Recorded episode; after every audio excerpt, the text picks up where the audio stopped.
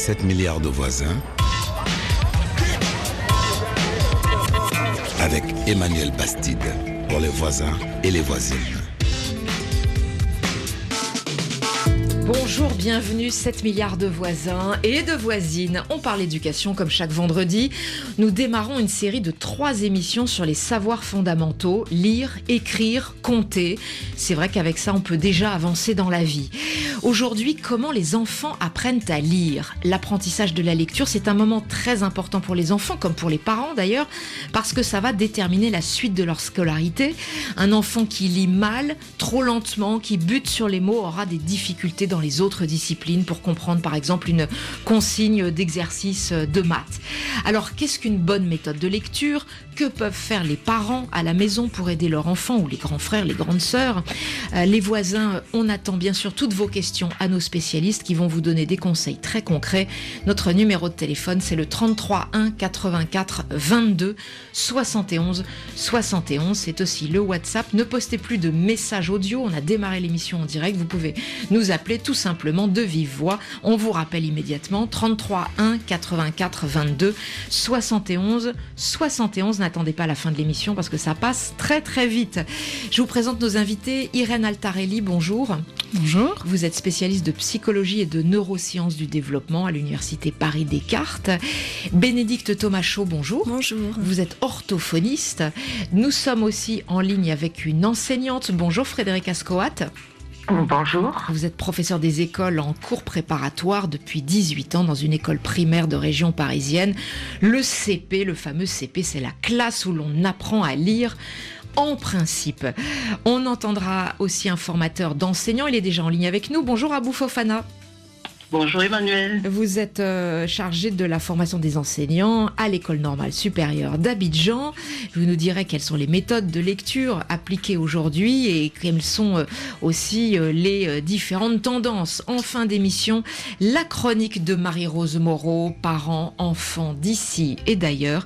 Et aujourd'hui, pourquoi les adolescents aiment-ils être en groupe? Voilà, je vous rappelle notre numéro 33 1 84 22 71 71. Comment les enfants apprennent à lire. Eric au Cameroun nous rappelle qu'au secondaire, il n'est pas rare de voir un enfant qui ne sait pas lire. Écoutez aussi ce message d'un père de famille au Mali. Il a posté sur WhatsApp. Bonjour, euh, 7 milliards de voisins. Bien, moi, je vous appelle du Mali. Euh, on me connaît sous le nom de Boubi, le dinosaure. J'ai deux enfants à l'école, mais malheureusement, euh, le constat est clair. Mes deux enfants ne savent pas lire. Hein, mon premier enfant, c'est Aïsata, je l'ai laissé à, l'école. Elle a fait la première année, deuxième année, elle arrivait jusqu'en huitième cette année. Non, on m'a dit non, ça va aller, ça va aller. Je l'ai laissé.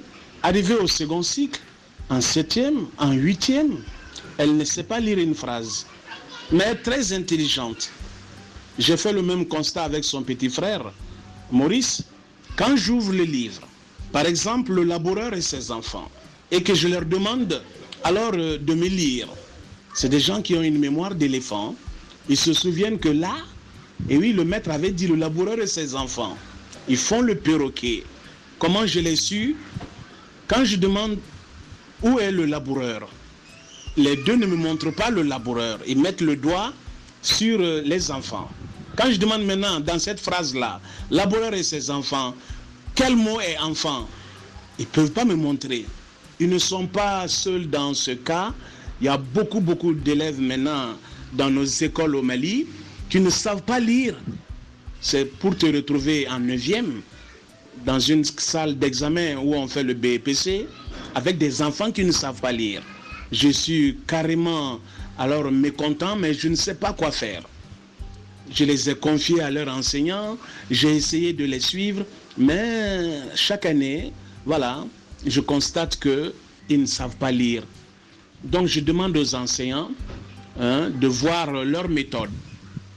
Je demande à tous les enseignants de permettre aux enfants de pouvoir lire, car sans lecture, il n'y a pas de suite. La carrière de l'enfant est foutue. 7 milliards de voisins. On existe ensemble. Voilà un message d'un père de famille en Afrique, au Mali, complètement désemparé. On va aussi donner la parole à un auditeur euh, qui est à Abidjan, Christophe. Bonjour Christophe. Bonjour, 7 milliards de voisins. Christophe, vous êtes euh, enseignant, futur formateur euh, d'enseignants. On vous écoute, Christophe. C'est exact. Et en Côte d'Ivoire, nous utilisons la méthode syllabique qui me semble marche très bien si les enseignants s'y mettent.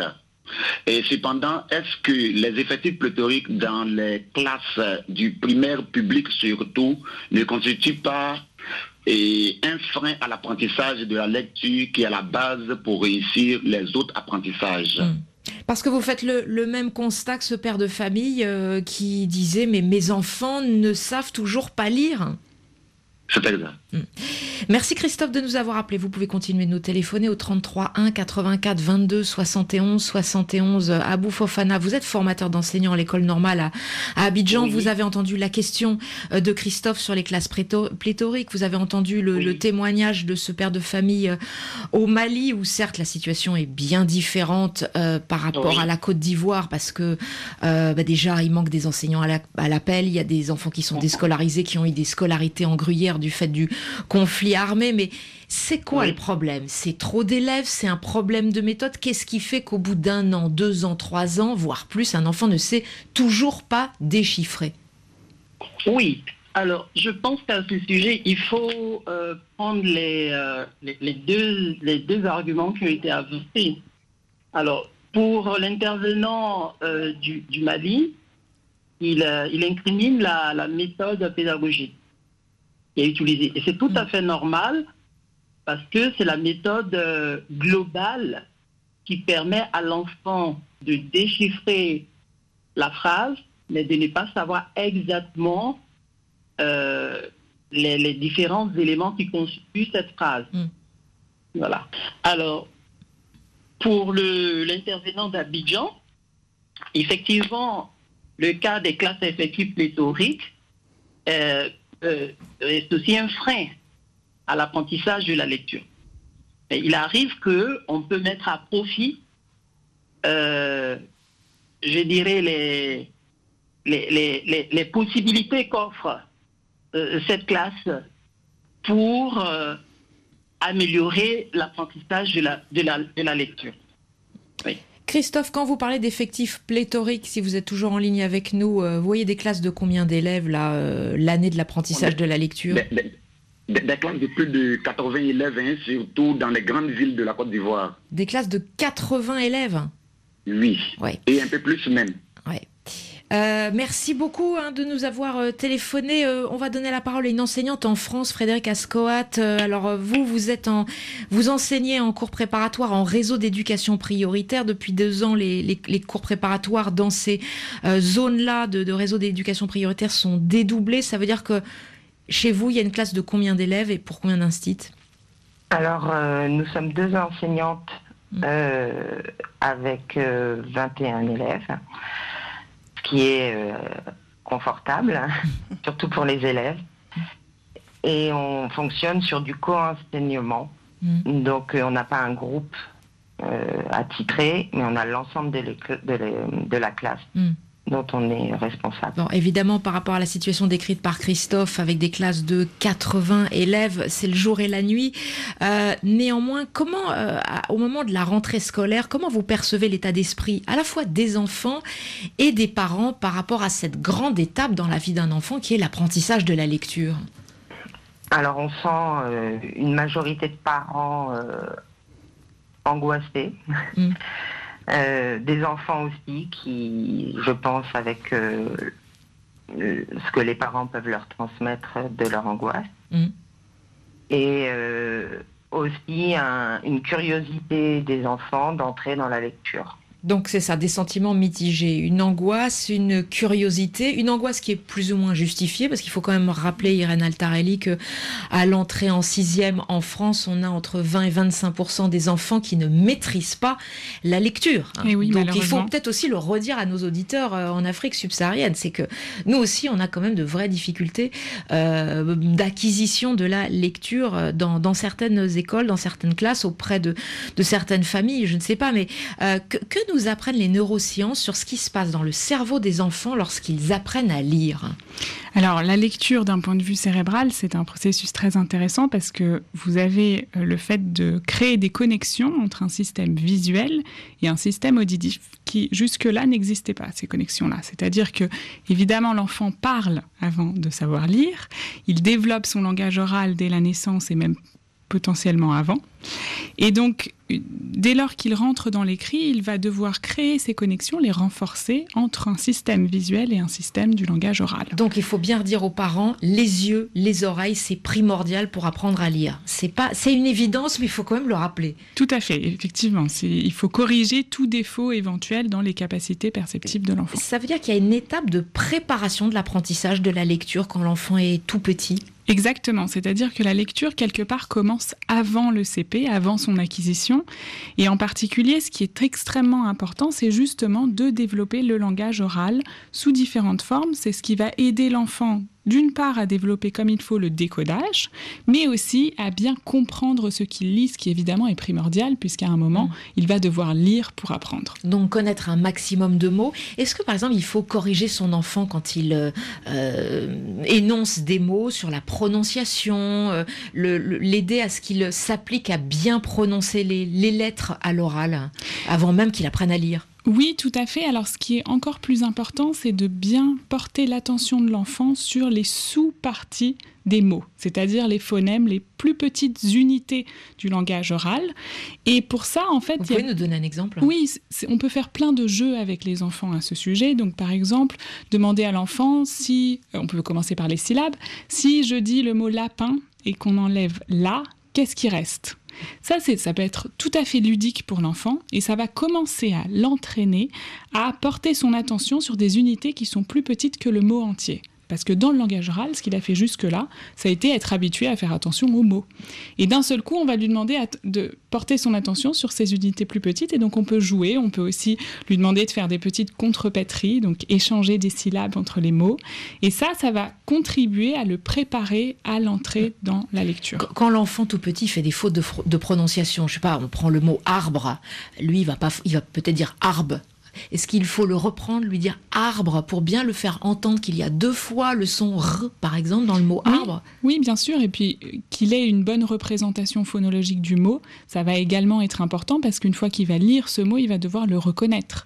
Et bien le connaître pour pouvoir le reconnaître à l'écrit, ça va être extrêmement important. Frédéric Ascoat, vous, confirmez cette importance de l'oreille, y compris euh, dans une classe quand on a plusieurs élèves?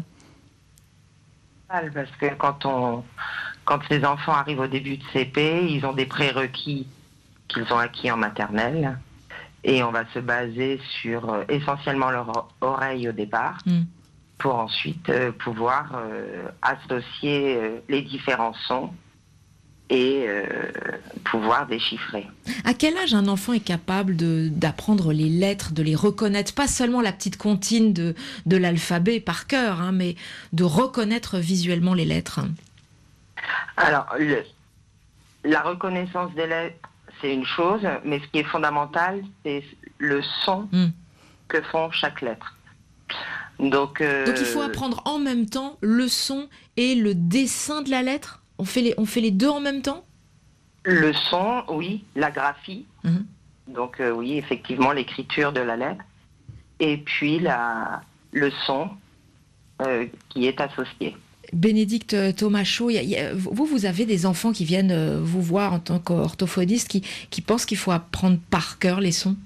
Oui, tout à fait. Il y a des enfants qui pensent que la lecture, c'est euh, j'apprends par cœur les syllabes ou les mots et qui se retrouvent euh, vite saturés au niveau de leur mémoire parce que au bout d'un moment, bah, évidemment, ils peuvent pas tout retenir. Donc le but, ça va être justement de leur montrer que la lecture, c'est pas du par cœur, c'est associer des sons entre eux pour former des syllabes et mm. puis ensuite des mots. On prend un, auditeur qui nous appelle au 33 1 84 22 71 71. Mohamed est à Nouakchott euh, dans la capitale mauritanienne. Bonjour Mohamed. Bonjour. Vous êtes le papa d'un petit garçon de 4 ans et vous vous posez des questions. Oui, effectivement. Euh, mon fils euh, s'intéresse plutôt aux, jeux sur téléphone et tablette et moi j'aimerais bien le pousser trouver un moyen à, à, l'initier à la lecture. Il aime beaucoup euh, qu'on lui lise des histoires, mais il ne s'intéresse pas à la lecture lui-même. Alors j'aimerais un peu anticiper des, problèmes plus tard et euh, faire en sorte à ce qu'il s'intéresse à la lecture. D'accord. Euh, rassurez-moi Mohamed, votre enfant de 4 ans, il n'a pas de téléphone à lui non. D'accord. Bon. Non, non, pas du tout. D'accord. Donc il n'est pas obligatoirement avec un téléphone dans les mains si on ne lui prête pas. Absolument hein pas. Voilà, d'accord. Qu'est-ce qu'on peut répondre à Mohamed, Irène Altarelli? Ben, Cet intérêt pour euh, la lecture d'histoire, c'est en fait primordial, c'est très important et c'est très bien. Il faut l'encourager dans ce sens-là. Donc peut-être on peut trouver des histoires à lire ensemble sur tablette si vraiment il faut. C'est pas tout ce qu'on fait sur tablette n'est pas forcément nocif. Ça vraiment, ça va dépendre vraiment du contenu.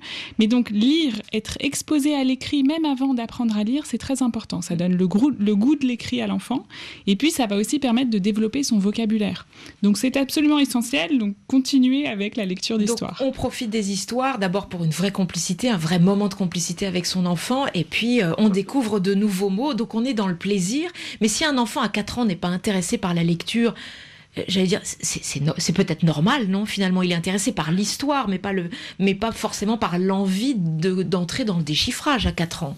Non, mais c'est pas grave, justement, c'est l'intérêt pour l'histoire elle-même peut être suffisant dans la mesure où on va l'interroger sur ce que signifie tel ou tel mot, pourquoi tel personnage a fait ceci ou cela, on va l'encourager à parler, on va l'encourager à nous donner le sens de certains mots et c'est très bien, c'est très bien ainsi, c'est très utile. Donc Mohamed, il fait tout ce qu'il faut. Voilà. Et ben voilà, vous avez 20 sur 20 Mohamed, il faut continuer comme ça et surtout pas vous inquiéter hein. Très bien, merci beaucoup. Très bonne journée à vous, à Nouakchott. Bonne journée à vous. Très bonne journée. Blaise nous a, nous a contacté de N'Djamena au Tchad. Euh, voici la question qu'il pose. Quelle est la méthode appropriée d'apprentissage de lecture pour des enfants qui ont des difficultés à articuler les phonèmes en français? Parce que ces phonèmes n'existent pas dans leur langue maternelle Bonne question. Il n'est pas le seul dans ce cas. Qu'est-ce qu'on, qu'est-ce que, que, peut répondre l'orthophoniste Bénédicte Tomacho Alors c'est sûr que il faut déjà qu'au niveau du langage, comme on l'a dit tout à l'heure, que la parole soit bien en place pour pouvoir euh, ensuite lire. Euh, est-ce qu'il y a une bonne méthode? Je ne sais pas, mais en tout cas, euh, voilà, il est important que, au niveau déjà de la parole, les phonèmes soient bien en place, et puis qu'on associe bien les sons entre eux pour pouvoir pour pouvoir lire. Mais euh, voilà. Ça veut dire qu'il faut déjà qu'il y ait une habitude de l'oralité dans la langue dans laquelle on va apprendre à lire ou pas. Je pense à des familles dans lesquelles, c'est le cas d'ailleurs aussi en France, dans lesquelles on ne parle pas la langue française alors que l'enfant va apprendre à lire en français. Alors certes, il parle déjà le français grâce au jardin d'enfants avant, mais euh, comment ça se passe pour ces enfants-là? Ben, C'est sûr que c'est plus difficile parce que d'une certaine mesure, dans une certaine mesure, on leur demande d'apprendre deux choses en même temps. Donc ça va être nettement plus compliqué. Il faudrait essayer d'encourager les enfants à parler même en maternelle. Alors je sais que c'est compliqué parce que euh, là aussi les effectifs sont loin d'être petits, mais de fait, encourager justement l'utilisation de l'oral, la connaissance du vocabulaire, la compréhension orale avant la lecture, ben, mmh. C'est essentiel. Une question de Jérémia qui est à Lubumbashi dans le sud de la République démocratique du Congo. Mes deux petits frères, nous dit Jérémia, ont du mal à faire les liaisons alors qu'ils ont plus de 10 ans. Comment faire pour qu'ils s'en sortent? Est-ce que c'est un problème ou pas? Bénédicte Macho euh, Alors les liaisons sont très liées aussi à l'oral. Donc euh, il faut déjà euh, voilà qu'on mette du sens sur la lecture pour pouvoir lier à l'oral et comprendre bah, que quand on, quand on parle, on les fait, ces liaisons en fait. De la liaison, alors faut-il s'en inquiéter? Elle est, Cette liaison, elle est faite pour savoir qu'il faut mettre un T euh, au verbe falloir à la troisième personne. Mais dans le fond, est-ce que ça, c'est un problème qui est corrélé à la lecture? J'aurais envie de dire que si la compréhension est bonne, on a déjà gagné une très bonne partie euh, de ce qu'on cherche à gagner avec la lecture. Donc, euh, bon. Vous nous appelez les voisins et les voisines. Comment les enfants apprennent à lire? 33 1 84 22 71 71. Nous avons une spécialiste des neurosciences, une orthophoniste et une enseignante en cours préparatoire qui sont là pour répondre à toutes vos questions. 7 milliards de voisins. On est ensemble. C'est l'attitude qui gagne. Et on prend en ligne Dousoba qui nous appelle de Conakry, qui est enseignant euh, en cours préparatoire, euh, première année, deuxième année. Et également, vous êtes répétiteur à domicile, Dousoba. Oui, Emmanuel Bonjour. Bonjour, on vous écoute. Soyez le bienvenu, Dousoba. Ouais, je suis enseignant et ensuite, euh, parallèlement à, ce métier, je prends les enfants à domicile et je les apprends à lire et j'ai une méthode qui marche avec eux. Mais sauf que lorsque les enfants arrivent à prononcer très bien les mots, mais en fin de compte, ils ne savent pas vraiment euh, prendre l'information que la phrase les véhicule. Hmm. C'est-à-dire qu'ils déchiffrent, ils déchiffrent les mots. Euh, ils n'ont pas appris par cœur. Hein. Ils déchiffrent les mots, mais ils comprennent pas comprennent pas le sens de la phrase. C'est ça? Voilà, justement, justement. D'accord.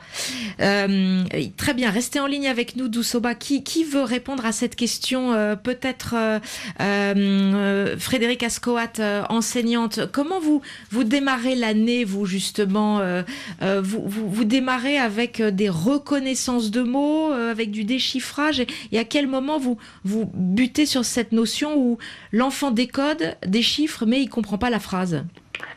Oui, effectivement, dans l'acte de lecture, euh, on peut dissocier, mais en même temps c'est très lié, l'action de déchiffrer, et puis ensuite mettre du sens à ce qu'on a lu. Hmm.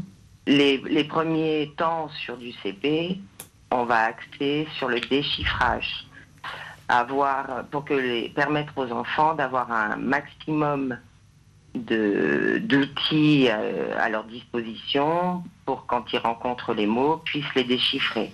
Donc, ce qu'on appelle le déchiffrage, pour que tout le monde comprenne bien, hein, c'est B plus A, ça fait bien bas. Bah, voilà. Et euh, notre travail ensuite va être d'automatiser cette, euh, ce mécanisme pour que, au cours de l'année, leur, euh, leur capacité à, lire ne soit plus concentrée sur le déchiffrage, mais sur la compréhension. On va libérer euh, leur esprit mm. d'une euh, d'une concentration qui au départ était sur le déchiffrage et sera pour dédier à la compréhension pour ça, il faut quand même pas mal d'entraînement. Qu'est-ce qui fait qu'un enfant arrive à, déchiffrer et ne comprend pas le sens de la phrase? Ça, peut être quoi le problème? Euh, ça, peut être un déchiffrage euh, très lent. Donc, il va segmenter euh, les mots en syllabes et ne pas les associer et c'est-à-dire qu'au fur et à mesure qu'il déchiffre en fait il a oublié ce qu'il a lu. C'est ça hein, quelquefois parfois tellement c'est lent donc cette lenteur, des problèmes de mémorisation aussi, euh, et qu'il n'a pas acquis encore euh, les sons euh, de chaque lettre. Voilà essentiellement ce hmm. qui peut être un obstacle à la compréhension. Irène Altarelli, qu'est-ce qu'on rajoute là-dessus alors alors je confirme euh, effectivement ce qu'on sait de, du développement de la compréhension, c'est effectivement que ça repose d'une part sur le décodage, c'est évident. Si on a toutes nos ressources qui sont allouées à déchiffrer, à décoder, ben, il reste pas grand-chose pour la compréhension. Donc ça c'est évident. Il peut y avoir des problèmes de ce qu'on appelle la mémoire de travail, en tout cas une forme de mémoire qui, euh, si elle est déficiente, va générer des problèmes de compréhension.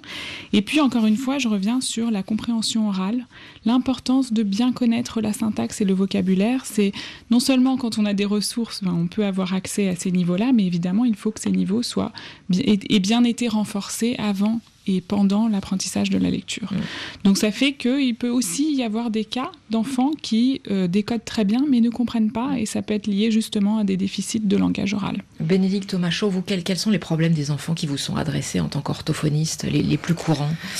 Alors, il y a des enfants qui euh, n'ont pas mis en place tous les mécanismes dont, dont on parlait tout à l'heure euh, dès le plus jeune âge. C'est-à-dire, ils ne reconnaissent pas bien les lettres Ils reconnaissent pas bien les lettres, ils font des confusions de sons, ils n'arrivent pas bien à analyser les sons euh, qui composent les mots. Donc, par exemple, ils, confondent bonbon, pompon. Exactement. Oui. Hein, des confusions, ce qu'on appelle des confusions auditives. et puis, il y a des enfants qui font aussi des confusions visuelles, c'est-à-dire qui vont cette fois s'ils confondent les lettres qui se rapprochent. Donc tous les mécanismes qui sont vus avant euh, en maternelle sont très importants pour que voilà ces différenciations soient faites. Il y a aussi des enfants euh, qui se retrouvent un petit peu saturés dans leur acquisition parce que euh, ils doivent mettre en place, ils doivent fixer aussi des graphiques complexes au bout d'un moment dans l'apprentissage. C'est les 1, les on, les en, voilà tous ces sons qui ne peuvent pas se lire par assemblage. Donc, euh, et puis il y a des enfants qui ont du mal aussi à passer de, de, voilà, de cet assemblage à, comme on disait de tout à l'heure à une lecture un peu plus rapide et à passer par une lecture plus globale des mots et donc voilà à traîner un petit peu au niveau de la vitesse de lecture à cause de ça. On remercie Doussoba pour sa question tout à l'heure euh, posée de, Guinée-Conakry. On donne la parole à un auditeur euh, au 33 1 84 22 71 71. Buana Buana est un voisin qui est en région parisienne. Vous êtes à Villejuif, c'est bien ça? Oui, c'est ça. Bonjour, on vous écoute. Bonjour, bonjour. Euh, moi, je voulais, je voulais savoir, parce qu'il y a ma fille qui a 6 ans qui va avoir 7 ans dans, dans deux mois. Oui. Et le problème, c'est qu'elle confond entre le T et le Q. Oui. Et le D et le B. Hum. Elle est en quelle classe, votre fille de presque 7 ans Elle, a, elle, a, elle a en fait un cette année. D'accord. Est-ce que je dois m'inquiéter ou que puis-je faire Et comment ça s'est passé le, CP Que disait son enseignante C'est ça que notre l'enseignante c'est la remarque qu'il a fait. D'accord, des confusions entre les lettres, entre les sons en fait, et la, la reconnaissance des. dit que ma fille hmm. fait confusion entre ça, et j'ai remarqué ça à la maison quand on fait les lectures et elle confond ça. Hmm. Alors, qu'est-ce qu'il ce qu'il faut faire? Est-ce qu'il faut s'inquiéter et qu'est-ce que vous pouvez faire en tant que parent? Qu'est-ce qu'on répond à Buena Buena moi, je dirais que la première étape, c'est essayer de s'entraîner le plus possible. C'est vrai que tous les enfants n'ont pas besoin du même temps pour apprendre le décodage et pour l'automatiser.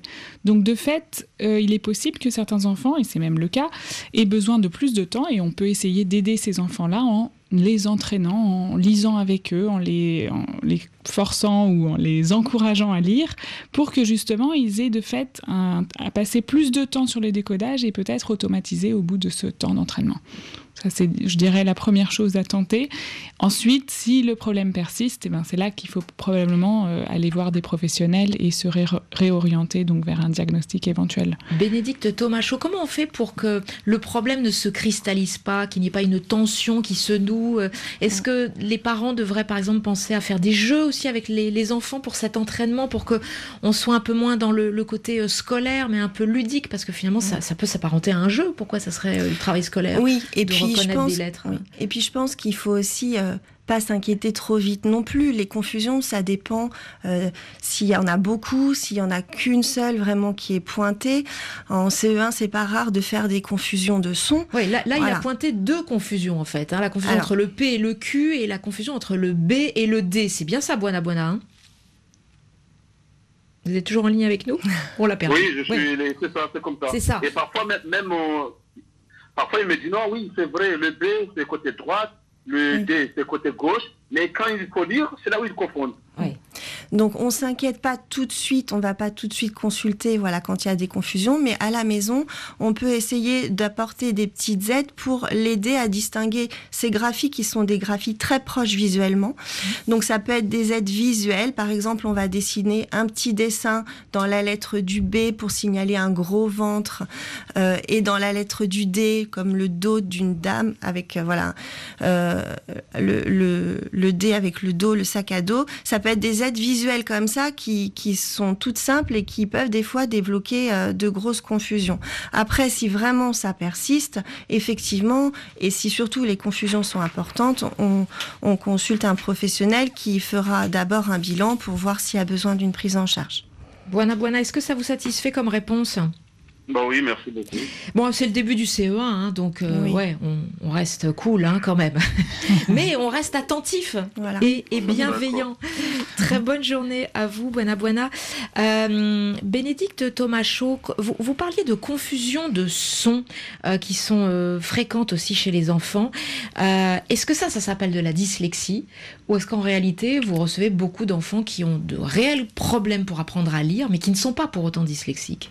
Oui, alors la dyslexie, c'est un terme très médiatisé qui, euh, voilà, il y a beaucoup de parents qui nous appellent en nous disant mon enfant est dyslexique pour être dyslexique, il faut qu'il y ait eu un apprentissage de la lecture qui soit déjà fait et que les troubles spécifiques du langage écrit se soient vraiment installés. On ne parle pas de dyslexie avant le CE2. Hein. Un enfant au CP qui est en cours d'apprentissage, même s'il fait des confusions, euh, on ne va pas tout de suite le dire que c'est un enfant dyslexique. Mais effectivement, il faudrait être attentif à ce type de confusion qu'on retrouve chez les enfants dyslexiques. Alors ces confusions auditives, euh, elles peuvent être dues à plein de choses. On a parlé du langage oral, c'est très important. Un enfant qui déjà à l'oral a tendance à ce qu'on appelle assourdir ses sons, c'est-à-dire à mal les prononcer, bah effectivement, pendant la lecture et, l'écriture, il va mal les retranscrire. On a parlé aussi des oreilles, hein, tout ce qui est auditif. C'est pour ça que les contrôles auditifs sont importants à faire dès le plus jeune âge. Un enfant qui a eu des otites à répétition, qui a eu des pertes auditives a évidemment plus de difficultés à différencier ces sons qui sont très proches. En tout cas, il ne faut pas que ces confusions s'installent. Et effectivement, quand ces confusions sont trop importantes, il est bon de consulter un orthophoniste pour qu'il aide l'enfant. À partir de combien d'années d'apprentissage de lecture il faut s'inquiéter? À partir de la fin du CE1 À partir de Alors, si alors, si dès le CP, les confusions sont très importantes, c'est-à-dire qu'il y a beaucoup de confusion, on peut déjà aller voir un orthophoniste pour qu'il aide l'enfant le plus tôt possible à les différencier. Il y a des moyens qu'on appelle kinesthésiques, c'est-à-dire de sensations hein, qu'on apprend à l'enfant pour qu'il puisse distinguer ces sons qui sont très proches mais ça ne veut pas dire pour autant qu'il est tout de suite dyslexique. Frédéric Ascoat, vous qui êtes enseignant en cours préparatoire, un, enfant qui a accumulé du retard en CP, qui arrive en CE1 ou même en CE2, en CM1, qui ne sait toujours pas euh, lire, est-ce qu'on peut rattraper? Euh, ça demande un, accompagnement euh, de la part de son enseignant très important. je pense que rien n'est jamais perdu. C'est important de le, noter parce que cette proximité que son, enseignant aura et cet accompagnement qu'il aura, en différenciant, c'est fondamental, euh, pourra avoir un impact énorme. Euh, dans, le jargon des professionnels de l'apprentissage de la lecture, euh, à quoi vous reconnaissez un enfant lecteur? C'est quoi la, la définition d'un enfant lecteur? Il est capable de faire quoi? Il est cap. Alors un enfant lecteur, ça sera un enfant qui sera capable de, de raconter ce qu'il a lu. Voilà. Sur, un texte, de, sur, un texte, de plusieurs lignes. Sur un texte de plusieurs lignes à la fin du mm. CP, mm. mais apprendre aussi avec euh, une certaine mesure, parce qu'il y a des, des enfants qu'on n'identifiera pas comme lecteurs, mais qui seront vraiment rentrés dans la lecture et qui continueront à progresser. La, querelle sur les méthodes syllabiques, euh, globales, euh, bon, on en est un peu sorti euh, en France. Vous, qu'est-ce que c'est quoi la méthode que vous, le, la recette qui fonctionne dans votre classe et que vous appliquez depuis plusieurs années en quelques mots? La méthode syllabique, très clairement. après, il y a une cette méthode, elle est associée à, une attitude de, l'enseignant par rapport euh, à la lecture, euh, qui permet aussi aux enfants de ne pas euh, avoir peur des livres. Donc ça, c'est aussi nous, on doit être modélisant Hmm. Et d'être habitué à euh, voir des mots avant même de, commencer aussi à décoder au plus jeune âge. On en parlait avec vous, euh, Irène Altarelli. Abou Fofana, vous êtes toujours en ligne avec nous. Vous êtes à Abidjan, vous êtes formateur d'enseignants à l'école normale supérieure. Euh, aujourd'hui, quelles sont les méthodes de lecture pratiquées par les enseignants? Que réclament les enseignants? Est-ce que on, y voit un peu plus clair dans les méthodes qui, fonctionnent bien, qui sont bien adaptées aux classes? Alors, en, ce moment, c'est la méthode syllabique qui est appliquée dans la lecture en Côte d'Ivoire. Mhm. Elle est assez récente, elle a été mise en œuvre en 2015. Mhm. Euh, euh, avant cela, c'était la méthode, euh, c'était la méthode mixte qui combine la globale et la syllabique. On partait donc de la, de, la phrase clé pour arriver donc euh, au mot clé et au son, à la lettre son. Hmm. Et on repartait de la lettre son, on constituait des syllabes, ensuite des mots, et on arrivait à, produire des phrases.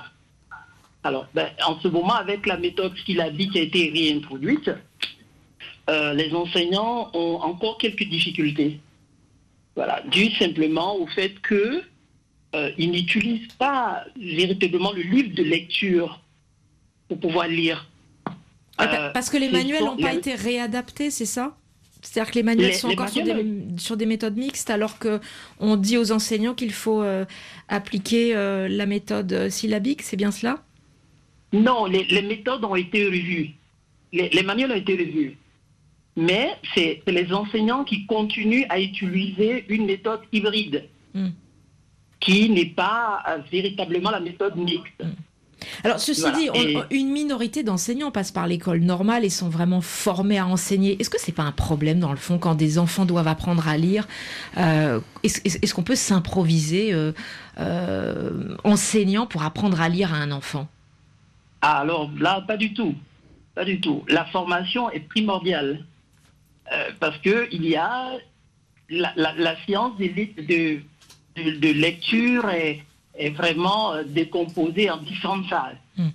Alors, quand l'enseignant n'a pas reçu la formation, ce euh, c'est pas évident qu'il arrive à faire lire ses élèves correctement.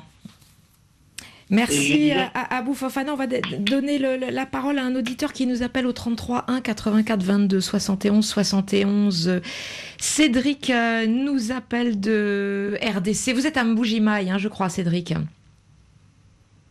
Oui, je suis en Bonjour Emmanuel, bonjour à tous. Vous avez 27 ans et on peut dire que vous revenez de loin pour la lecture, non? Oui, certes, je connais un peu une histoire un peu compliquée avec mon papa qui est né à tout, à tout ce que j'apprends mieux, non? Les méthodes qu'il appliquait peut-être ne permettaient pas que j'évolue bien.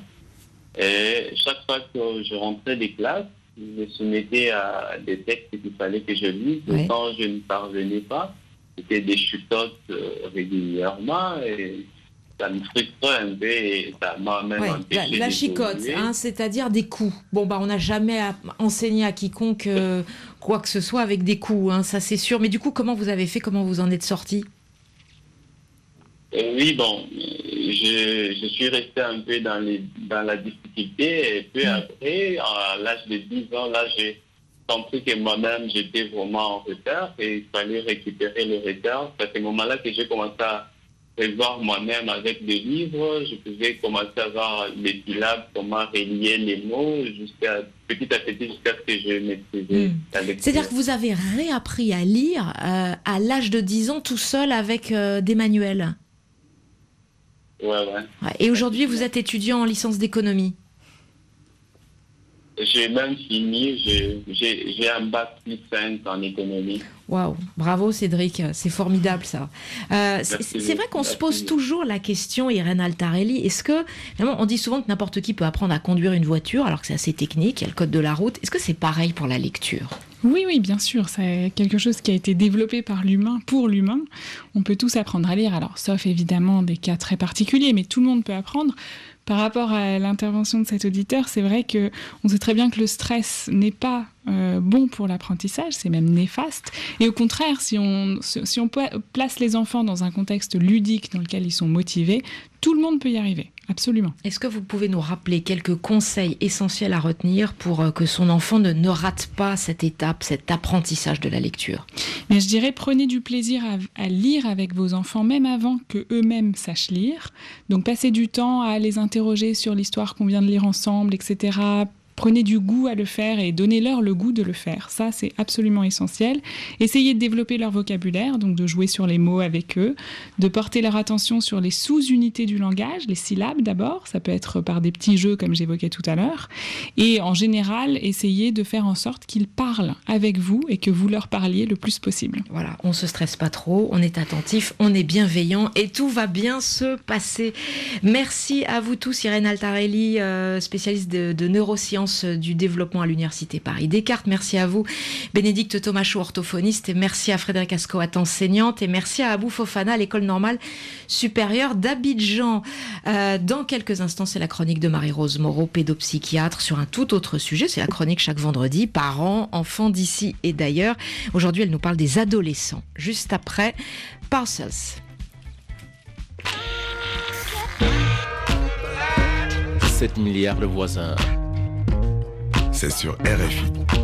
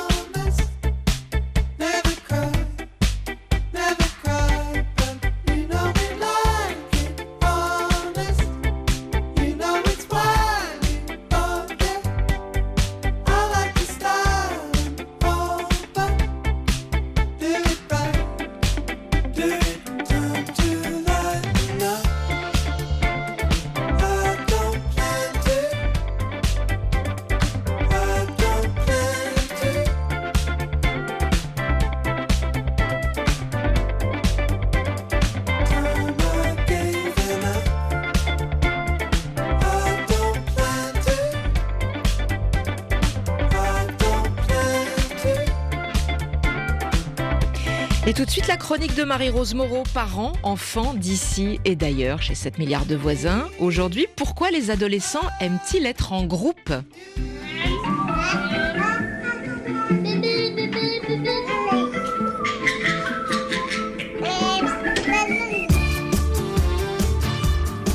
On est plus le fils de son époque que le fils de son père. Parents, enfants, d'ici d'ailleurs. C'est la chronique de Marie-Rose Moreau, pédopsychiatre, parents, enfants d'ici et d'ailleurs. Bonjour Marie-Rose Moreau. Bonjour Emmanuel. On vous retrouve toutes les semaines chez 7 milliards de voisins. Et sinon, bien sûr, on écoute toutes les chroniques d'un coup en podcast. Euh, alors, ça fonctionne par série. Et là, nous sommes au cœur d'une série palpitante sur l'adolescence. On a vu la crise d'adolescence. Est-ce qu'elle est universelle? Pourquoi les adolescents aiment s'engager? Et aujourd'hui, pourquoi les adolescents aiment être en groupe? Vous avez bien écrit groupe hein, dans, dans votre chronique. Je dirais même même en grappe. Ou en bande. Ou en bande, oui. Alors là, c'est tout de suite plus inquiétant. Oui, ça prend différentes formes, mais effectivement, on a dit hein, que les adolescents, ils sont souvent où ils peuvent être révoltés, ils peuvent être épris d'idéal et d'absolu. Ils peuvent aussi parfois être très pragmatiques pour se différencier de leurs parents, rêveurs et utopiques. Parfois de droite quand leurs parents sont de gauche et vice-versa. Parfois religieux quand leurs parents sont athées. L'idée, c'est d'être contre et d'être contre avec d'autres. Mais toujours, en fait, ils aiment être en groupe, en grappe, ensemble, faire ensemble, se rassembler. Ils aiment expérimenter des valeurs, mais entre eux, et de le faire ensemble. Transgresser, oui, mais avec d'autres alter-ego, des, adolescents qui leur ressemblent, et ça sécurise un peu, bien sûr.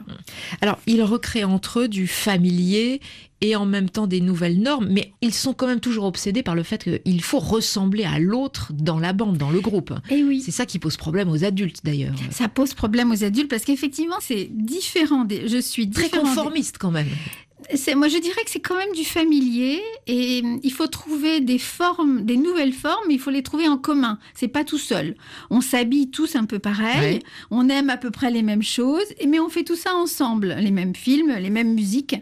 Ils ont des groupes d'appartenance et d'ailleurs dans chacun de ces groupes, une partie d'eux-mêmes peut s'exprimer. Et on peut avoir plusieurs groupes. Hein. Les adolescents peuvent avoir plusieurs groupes. Cela les rassure effectivement et leur permet de se différencier, non pas seulement en tant qu'individu, mais en tant que collectif et en tant que génération. Ce phénomène d'appartenance à des groupes est une étape nécessaire de, la, de ce qu'on appelle l'autonomisation. On se sépare, mais avant de se séparer. De qui alors on se sépare On se sépare des adultes, en fait. On, appelle coupe le cordon. Oui, il y a même un nom savant, hein, on appelle ça l'affiliation. Ça, ça suppose qu'on s'affilie, c'est-à-dire qu'on appartient à des nouveaux groupes qu'on a choisis et en même temps que bien sûr j'ai une filiation, je suis le fils, la fille de ma mère quoi. Finalement, on se désaffilie, on se coupe le cordon pour devenir un peu plus prisonnier euh, du marketing, des marques euh, et pour rentrer dans un autre groupe, une autre filiation d'une certaine manière, non? C'est-à-dire que pour se séparer, on, coupe le cordon mais pas tout à fait, c'est-à-dire qu'on reste quand même attaché à, sa famille, mais on va se recréer des nouvelles choses en commun avec d'autres. Et d'ailleurs ça ça inquiète euh, souvent les les, parents hein, qui se demandent pourquoi euh, aller chercher euh, des, nouveaux groupes comme ça. D'ailleurs, un certain nombre de ces adolescents vont aller chercher des groupes très loin, par exemple les rappeurs des États-Unis mmh. ou euh, on, avait, on a parlé d'islam, de, radicalisation, des groupes islamiques mondialisés. Hein. C'est vraiment, ça, ça peut être plein d'identifications différentes. Donc, eux et nous, finalement. Eh ben oui, c'est ça. Il faut recréer du eux et du nous. Il faut choisir des groupes qui nous ressemblent. Et alors les parents pensent souvent que ces groupes, ils ont une mauvaise influence sur leurs propres ados, alors qu'en réalité, c'est une partie d'eux-mêmes et ça les aide donc à se chercher. Ce n'est pas de l'influence, ce n'est pas de la grégarité, c'est une recherche d'appartenance pour se construire soi-même différent de ses parents. Merci Marie-Rose Moreau. À retrouver bien sûr toutes ces chroniques euh, pour cette série L'adolescence euh, en podcast. C'est la chronique Parents, enfants d'ici et d'ailleurs. Prochaine chronique toujours sur l'adolescence. Euh, pourquoi les adolescents aiment marquer leur corps? On parlera des piercings et des tatouages. À très bientôt Marie-Rose. Alors on dit quoi? Diara Ndiaye vient de nous rejoindre dans le studio des 7 milliards de voisins. Bonjour Diara. Bonjour Emmanuel. Alors quel est le programme de Alors on dit quoi pour ce samedi? Ce samedi, place à la gestion des déchets plastiques au Sénégal. Là-bas, les sachets fins et fragiles ont une durée d'utilisation qui n'excède pas 20 minutes. Ils finissent donc éparpillés dans l'espace public, ce qui pose un véritable problème dans les rues dakaroises. C'est terrible, on écoute. Imaginez que depuis tout le temps que le Sénégal existe, il n'y a jamais eu d'industrie de de, transformation ou de traitement des déchets ménagères. On les collecte et on les stocke. Imaginez le nombre de terres que nous perdons. Dans chaque région du Sénégal, on utilise 2 hectares pour euh, stocker les ordures. Nous sommes un pays euh, qui euh, a une superficie de 198 800 et quelques kilomètres carrés. Donc si dans chaque région on perd par année 2 hectares, il arrivera un moment où nous allons plus pouvoir cohabiter avec les ordures parce que ça va nous retrouver chez nous. Alors on fait quoi? C'est pas alors on dit quoi, c'est alors on fait quoi avec tous ces sachets plastiques au Sénégal? Très bonne question Emmanuel. Le rendez-vous donc c'est demain à 11h10 TU. À très vite Diara. Merci Emmanuel. Et chez 7 milliards de voisins, l'émission était préparée par Delphine de Dianous, Cécile Lavolo, à la réalisation à la technique Romain Dubrac. Vous retrouvez toutes nos émissions sur l'appli RFI Pure Radio à la rubrique émissions. Vous nous retrouvez aussi bien sûr sur les réseaux sociaux et puis sur le site rfi.fr à la page des 7 milliards de voisins. Lundi 7 milliards, euh, on donnera la parole aux jeunes qui recherchent un emploi et à qui on dit mais non mais vous n'avez pas d'expérience. Alors comment apprendre à parler de soi, de ses compétences, de ses études Appelez-nous dès maintenant pour poser toutes vos questions à notre coach Farida Kadiri qui sera en direct lundi dans l'émission et vous pourrez lui soumettre tous vos problèmes pour trouver un boulot. On vous souhaite d'ici là une très très bonne fin de semaine à vous tous, les voisins et les voisines. C'est vous qui faites l'émission du lundi au vendredi. Salut